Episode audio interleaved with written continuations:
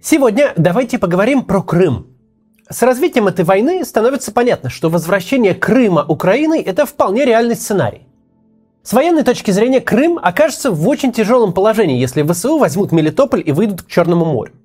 В таком случае сухопутный коридор будет перерезан, а Крымский мост, единственная артерия, снабжающая российские войска в Крыму, будет под огневым контролем Украины – по многочисленным свидетельствам и экспертным материалам, российская армия сейчас тратит важные ресурсы, как человеческие, так и технические, на лобовые атаки на Восточном фронте и особенно под Бахмутом. И несет там тяжелые потери. Украинская же армия постоянно пополняется западным вооружением и не испытывает дефицита в мотивированных бойцах. Баланс сил сдвигается в сторону Украины, и это будет иметь последствия. Тема возвращения Крыма Украине в российских медиа, даже в либеральных, будто бы запретная. Для тех, кто находится в России, это понятно. За подобное обсуждение грозит просто уголовное дело. Но даже те, кто работают не из России, тоже немного избегают этой темы. Принято считать, будто крымчане все как один хотят жить в России, и возвращение Украины воспримут чуть ли не как оккупацию. Ну а остальные жители России, дескать, так ценят захваченную в 2014 году территорию, что дружно отправятся в военкоматы, лишь бы отстоять Крым. Понятно, откуда берутся такие взгляды. Пропаганда за годы работы добилась результатов.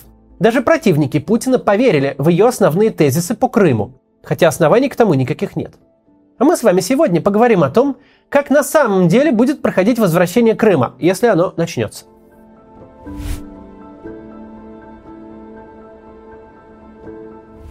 Начнем с проговаривания очевидной истины.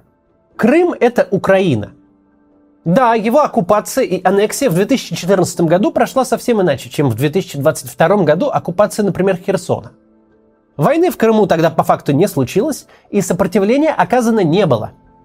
Поэтому наблюдателю, не сильно знакомому с международным правом и международной политикой, могло показаться, что это согласованная сторонами просто смена флага. Но это не так. Крым перешел под российскую юрисдикцию не в результате какой-то легитимной процедуры и не в результате свободного волеизъявления крымчан. В Крым вошел российский спецназ и, не получив серьезного отпора, занял государственные учреждения. После чего за 10 дней сварганили мероприятие, похожее на референдум, где никто не агитировал, не было, конечно, никакого свободного обсуждения, что, собственно, происходит, и главное, никто вообще не считал голоса. В итоге руководителем Крыма был назначен лидер партии, которая на последних выборах, свободных, украинских, набрала лишь 4% голосов. Именно эти проценты показывают реальный уровень пророссийских настроений в Крыму. Конечно, с вооруженными людьми и без организованного сопротивления украинской армии спорить с оккупантами мирные жители не стали. Однако добровольным переходом в состав России это мероприятие назвать невозможно – Крым был захвачен и интегрирован в Россию. Сейчас фактически там правит Россия, но его деоккупация – это понятная и легитимная цель Украины сейчас. И нужно понимать, что военное решение проблемы Крыма сейчас выглядит наиболее вероятным. Да, в начале войны стороны вроде бы соглашались отложить сложный вопрос Крыма на 15 лет и после обсуждать его статус в дипломатическом формате. Но сейчас у Украины нет ни малейших причин этого делать. Российская армия слаба, а регион при отсутствии сухопутного коридора крайне сложен для обороны. На самом деле возвращение Крыма станет трагедией только для одного человека – для Владимира Путина. Это может показаться удивительным, но россияне от этого не проиграют, а крымчане даже многое выиграют.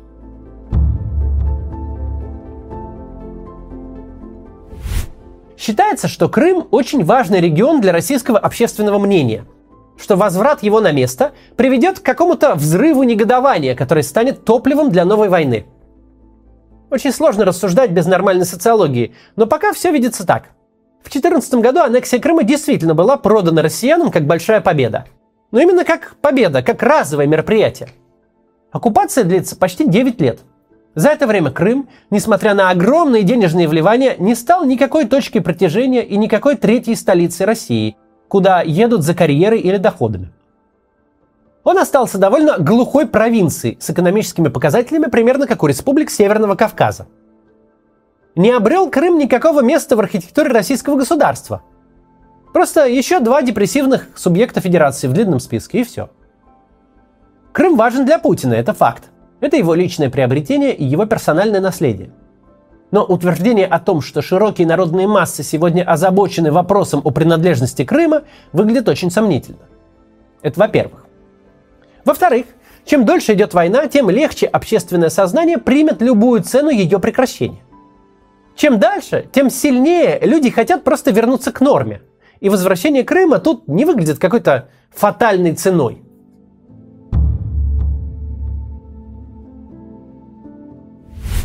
Кто-то может опасаться, что уязвленное подлостью соседа украинское государство начнет интеграцию Крыма с вместе местным жителям. Что начнется какая-то глобальная охота на коллаборантов. Те же байки, в общем-то, травили относительно освобожденных территорий во время нынешнего вторжения. Дескать, ВСУ выбили оккупантов из Харьковской области, вернули Херсон, а теперь там начнутся массовые чистки. Вот прям вслед за армией придут какие-то неведомые карательные батальоны. Несмотря на то, что нынешнее вторжение не похоже на 2014 год, несмотря на то, что сейчас идет настоящая война, на которой люди никогда не становятся лучше, но у нас, тем не менее, нет буквально ни одного задокументированного случая внесудебных расправ или даже массового судебного преследования. В освобожденные города немедленно приезжают иностранные журналисты. Мы получаем оттуда очень много независимой информации и не знаем буквально ни об одном подтвержденном случае. Лишь несколько слухов в Z-каналах. Хотя, когда освобождалась Харьковская область, обсуждалось, к примеру, что судить будут российских учителей, присланных туда, или украинских, которые учили по российской программе. Но в итоге мы не увидели ни одного суда подобного рода. Есть несколько десятков дел против чиновников, сотрудничавших с пророссийской администрацией, но все они оканчивались решением суда о запрете занимать госдолжности и более ничем. Реальные тюремные сроки получали только наводчики, и военные, ну или какие-то преступники с какими-то очень сложными преступлениями. Но даже и наводчики с военными и то не все, некоторые получают условные сроки. В Крыму, конечно, есть люди, которые активно способствовали его оккупации. Им будет грозить ответственность. Но вряд ли это станет массовым явлением. Скорее речь в худшем случае пойдет о сотнях людей, а может о паре десятков – а люди типа российского главы Крыма Сергея Аксенова, надо думать, не станут дожидаться возврата украинской власти и убегут заранее. Из того, что мы понимаем сегодня, возврат Крыма будет выглядеть просто как возврат правильных флагов на их законные места, и в моменте мало что изменит. Конечно же, реинтеграция большой территории после солидного срока оккупации вызовет массу фундаментальных правовых вопросов, на которые не будет идеального ответа. Что, например, делать с правовыми отношениями, которые возникли в период оккупации и совершались по российским законам и регистрировались российскими органами власти? Это образование и ликвидация юридических лиц, сделки купли-продажи, регистрация браков, строительные разрешения. Скажем, гражданин России переехал в Крым и женился на крымчанке, гражданке Украины, но уже с российским паспортом. У них родился ребенок. По идее, ребенок гражданки Украины, рожденный на территории Украины, это гражданин Украины – в свою очередь же его отец – преступник, незаконно пересекший границу. А свидетельство о заключении брака, свидетельство о рождении и все документы этой семьи вообще фикция. Или убил кто-то кого-то, или что-то украл, ну или угнал машину. Российская полиция это дело расследовала, злодея поймала, российский суд его осудил и посадил в колонию. По идее, все эти люди занимались самоуправством. Они не имели права никого судить и лишать свободы, тем более по законам другой страны. И что теперь делать? Десятки тысяч преступлений расследовать и рассматривать заново? Или вот недвижимость. Жилой комплекс построен на земле, которая принадлежит Украине как государству. Никто эту землю под застройку не выделял. Велось строительство с непременным нарушением украинских строительных норм, потому что с российскими буква в букву они не совпадают. И что? Сносить все как самострой и лишать людей жилья и собственности? Короче говоря, ну, много сложных проблем – для Крыма придется разрабатывать отдельное законодательство, видимо, и вводить его на э, его территории как какой-то особый правовой режим, который затянется хорошо, если не на десятилетия. И недовольные все равно будут, и их будет много. Эта задача очень сложная. Но человечество и не из таких коллизий выходило. Тем более, если в России будет адекватное правительство, тогда найдется способ путем переговоров и компромиссов с обеих сторон сделать так, чтобы сотни тысяч людей не оказались между молотом и наковальней. Это ведь ни одной из сторон не нужно. Чтобы вся их жизнь не отменилась одним днем, чтобы как-то все это адекватно решилось.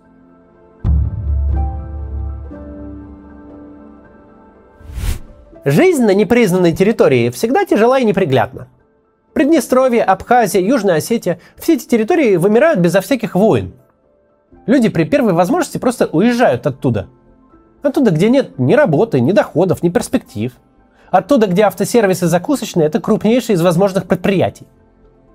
Если бы Крым, как Ненинский автономный округ, например, просто сидел бы верхом на углеводородном бассейне, то можно было бы еще как-то представить его процветание даже под санкциями.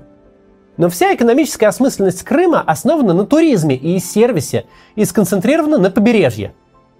Туда должны летать крупнейшие авиакомпании. Там должны стоять отели транснациональных сетей. Там должны работать карточки всех на свете платежных систем. Крыму на роду написано четырежды в час принимать самолеты из Гамбурга и Манчестера, набитые средним классом людьми, которые весь год работали по 40 часов в неделю, а сейчас хотят, чтобы за 1000 евро по системе все включено, их поили, кормили и развлекали. Массовый морской курорт – сущность по определению экспортная. Туристическая экономика зависит от международной кооперации, как никакая другая. Она не может зависеть от людей вроде Ильи Варламова, которые прорвут любую линию обороны, оформят любые документы и найдут способ попасть таки в Туркменистан и превратить там наличные рубли из Москвы в наличные доллары в Ашхабаде. Крыму нужны те, кто нажмет две кнопки в приложении, загрузится в автобус или такси, а протрезвеет уже на обратном пути. Серый правовой статус обрекает Крым на нищету, на жизнь за счет прямых дотаций, на отсутствие любых перспектив и отъезд тех жителей, кто не готов быть бюджетником – Возврат же Крыма в легальную юрисдикцию за счет эффекта низкой базы и потрясающего исходного потенциала даст такой boost к развитию, что полуостров просто обречен стать самым процветающим регионом Украины. И Украина как государство будет заинтересована в том, чтобы направить ресурсы на развитие Крыма, чтобы привлекать инвестиции, чтобы создавать максимально благоприятные условия для каждого, кто хочет вложить в регион свои деньги – чтобы жители Крыма очень быстро увидели разительные перемены от возврата в легальное поле, от возврата под украинский флаг. Базовые преимущества региона, легальная юрисдикция и политическая заинтересованность Украины, которая умеет быть очень эффективной, придется постараться, чтобы при таких условиях Крым не расцвел.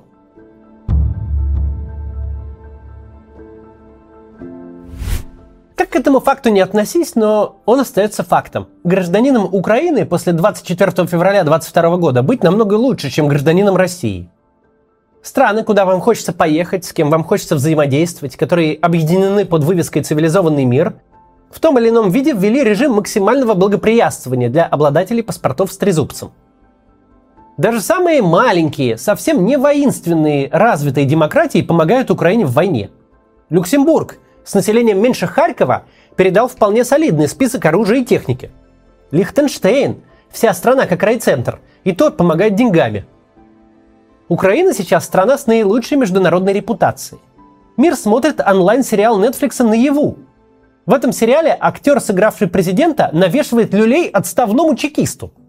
Это вызывает заслуженное восхищение – Инвестиции в Украину, помощь в ее послевоенном восстановлении – это не просто отличный бизнес, это этически безупречный поступок. Мы не просто строим жилой комплекс, чтобы заработать денег. Мы восстанавливаем разрушенный Путиным жилой фонд, даем оставшимся без крова украинцам крышу над головой. Когда бы еще в человеческой истории строители электростанции стали героями? А теперь станут. Теперь заработают денег на строительстве, на генерации, а еще и грант получат на восстановление разрушенной страны – и это все хорошо, это все правильно. Крымчане – единственные люди с подконтрольных России территорий, которые легко и безболезненно могут оказаться на правильной стороне истории.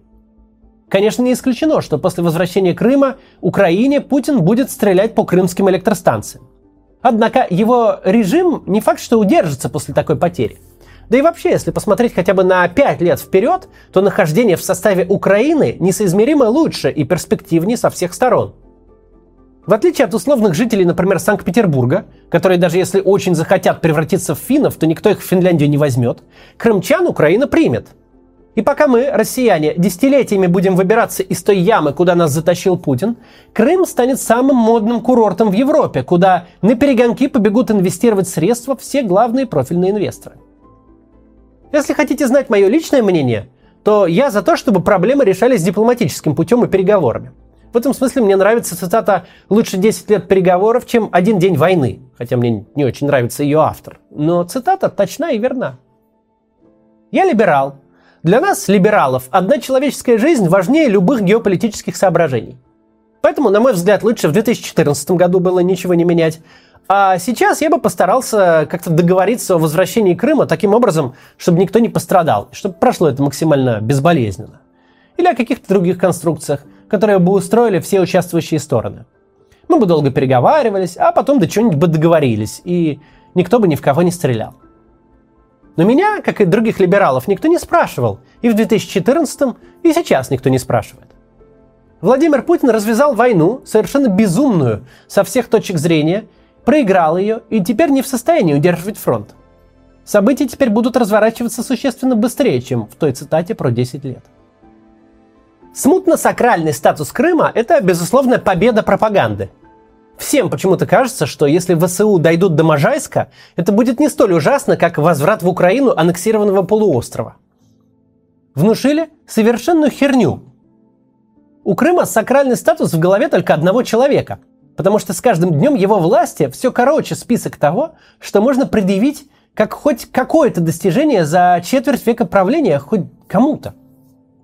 Возврат Крыма не приведет совершенно ни к чему ужасному – ну, выйдут 30 замотанных в георгиевские ленточки митрофанушек со следами глубокого алкоголизма и жизненной неустроенности на лицах куда-нибудь к Госдуме.